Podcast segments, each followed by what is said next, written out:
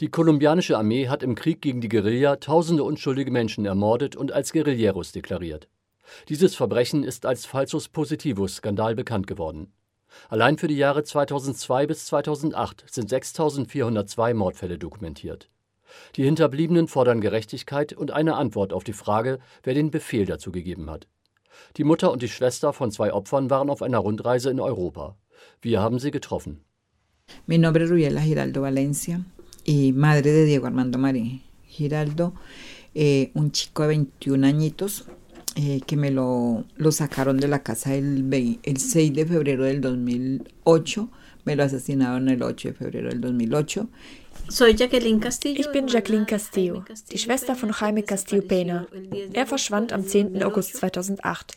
Am 12. August wurde er in Ocaña im Departamento Norte de Santander tot aufgefunden, zusammen mit weiteren jungen Männern aus Soacha, die als im Kampf getötete Guerilleros bezeichnet wurden. Diego Armando Marini Giraldo und Jaime Castillo Peña kamen aus Bogotá und dem nahegelegenen Soacha zwei von tausenden jungen Menschen, die spätestens seit 2002 von der kolumbianischen Armee verschleppt und ermordet worden sind. Sie wurden verkleidet, als im Kampf getötete Guerillakämpferinnen ausgegeben und in Massengräbern verscharrt. Der Grund war, die Bilanz im Kampf gegen die Guerilla aufzubessern. Die ausführenden Soldaten bekamen für ihre Taten Erfolgsprämien oder Sonderurlaub. Die Opfer dieses Menschenrechtsverbrechens sind als Falsus Positivus bekannt. Diese Praxis der Armee kam erst ab 2008 ans Licht, nachdem 19 junge Männer aus Soacha und Ciudad Bolívar verschwanden und kurz darauf in der hunderte Kilometer entfernten Provinz Norte de Santander von der Armee als im Kampf getötete Guerilleros präsentiert wurden. Rubiela Giraldo ist die Mutter eines dieser jungen Männer. Sie erinnert sich. Als mein Sohn in den Norden gefahren ist, um die Leiche meines anderen Sohnes zu bergen, sagten sie ihm, er sei in einem Kampf getöteter Guerrillero. Da sagte mein Sohn, wann soll mein Bruder denn Guerrillero gewesen sein, wo er doch gerade seine Wehrpflicht bei der Polizei abgeleistet hat. Er wurde am 6. Februar 2008 entführt und am 8. Februar getötet. Ich fand ihn erst am 1. Oktober, nach acht Monaten Suche. El primero de octubre, ocho meses de búsqueda. Bereits im September 2008 kam auch in der Politik der Verdacht auf, dass es sich um sogenannte falsche Positive handeln müsse, da es unwahrscheinlich sei, dass jemand innerhalb von 24 Stunden rekrutiert wird und dann im Kampf fällt. 2009 stellte der UN-Sonderberichterstatter Philip Alston fest, dass in ganz Kolumbien Menschen von Personalvermittlern vorgeblich zum Arbeiten in abgelegene Gebiete gelockt wurden. Dort wurden sie von Soldaten getötet und ihre Leichen in Uniformen gesteckt. Rubiela Giraldo erzählt. Es war eine schwere Zeit. Bald merkten wir, dass es nicht nur ein Einzelfall war, sondern dass wir in Suacha 19 Mütter waren. Ab da haben wir begonnen, uns zusammenzutun, weiterzukämpfen und nicht zu schweigen, damit ganz Kolumbien mitbekommt, dass die kolumbianische Armee all diese Verbrechen begangen hat.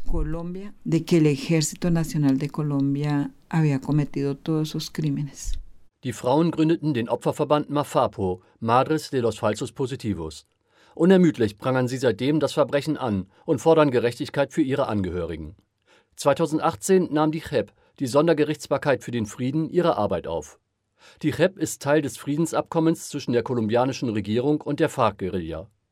Nach zahlreichen Anhörungen von Soldaten veröffentlichte die JEP 2020 ihren Bericht zu den Falsus Positivos. Dort ist festgehalten, dass die Armee allein zwischen 2002 und 2008 mindestens 6.402 unschuldige Menschen ermordet hat. Diese Zahl ist allerdings nur eine vorläufige. Jacqueline Castillo geht von über 10.000 Opfern aus. Und ungeklärt ist immer noch die Frage, wer gab den Befehl? ¿Quién dio la orden? Das fragen wir uns auch. Wir wollen wissen, wer gab den Befehl, diese ganzen Verbrechen zu begehen. Wir wissen, dass viele Soldaten vor der GEP ausgesagt haben, dass sie unter Druck gesetzt wurden, um Ergebnisse zu liefern. Man sprach davon, die Leichen zu zählen. Sie haben sich nicht getraut zu sagen, wer die Befehle dazu gegeben hat. Die GEP muss gegen die Generäle ermitteln, gegen die obersten Befehlshaber, denn wir wissen, dass die Befehle von oben kamen de mucho más arriba. Im August hat die Sondergerichtsbarkeit für den Frieden den ehemaligen General Mario Montoya wegen 130 außergerichtlichen Hinrichtungen im Departamento Antioquia angeklagt. In der Amtszeit von Ex-Präsident Álvaro Uribe war Montoya der Oberkommandierende der Streitkräfte. 2008 trat er zurück. Montoya wird verdächtigt, einer der Hauptkoordinatoren für das Verbrechen gewesen zu sein.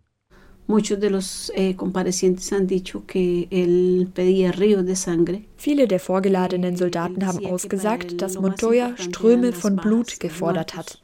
Für ihn zählten nicht die Gefangenen. Er sagte, bringt mir keine Gefangenen. Für ihn zählten nur die Toten. Es muss noch viel mehr gegen ihn ermittelt werden. Er hat nichts zur Wahrheit beigetragen und die Anschuldigungen geleugnet. Inzwischen wird die Zahl von 6.402 Ermordeten, verbunden mit der Frage, wer gab den Befehl, im ganzen Land auf Wandbildern, Flyern und Transparenten verbreitet. Und so lange, bis die Verantwortlichen für den Massenmord bekannt sind, werden die Frauen von Mafapo weitermachen. Jacqueline Castillo sagt, die Kampagne geht weiter, denn irgendjemand muss den Befehl gegeben haben, diese Verbrechen zu begehen. Das ist etwas, was die Gesellschaft wissen muss. Das darf nicht weiter vertuscht werden und deshalb machen wir diese Taten auch sichtbar, damit sich so etwas nie mehr wiederholt.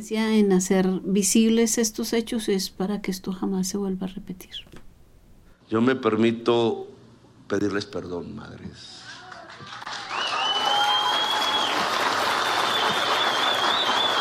Ustedes son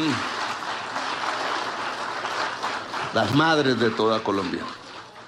Eine Zeremonie Anfang Oktober in Soacha bei Bogotá. In einem Zelt sitzen die Mütter von Mafapo und viele Angehörige der Opfer der Falsus Positivus. Vorne stehen und sitzen der kolumbianische Präsident Gustavo Petro, der Verteidigungsminister und der Armeechef. Sie bitten die Angehörigen um Verzeihung für die von der Armee verübten Morde. Ein wichtiger Schritt, auch für Rubiela Giraldo. Eh, das war eine Genugtuung für uns. Aber eigentlich hätten nicht sie dort sitzen und um Verzeihung bitten sollen sondern diejenigen, die zum Zeitpunkt der Morde an der Regierung waren. Petro ist nach Soacha gekommen und hat sich mit uns Müttern getroffen. Er hat uns Hilfe angeboten für die Errichtung eines Mahnmals. An diesem Projekt arbeiten wir gerade.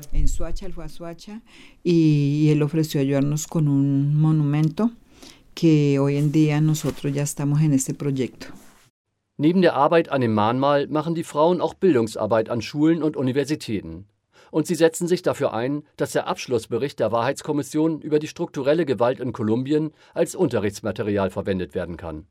Damit auch die kommenden Generationen wissen, dass dieses Staatsverbrechen wirklich stattgefunden hat. Denn, sagt Jacqueline Castillo zum Abschluss, denn ein Land, das vergisst, läuft Gefahr zu wiederholen, was geschehen ist. Und unsere Arbeit der Sichtbarmachung ist in gewisser Weise auch der Versuch, dass sich so etwas niemals wiederholt. Was geschehen ist, darf nicht in Vergessenheit geraten. Es sollte Teil der Geschichte dieses Landes sein und es sollte in der Schule vermittelt werden.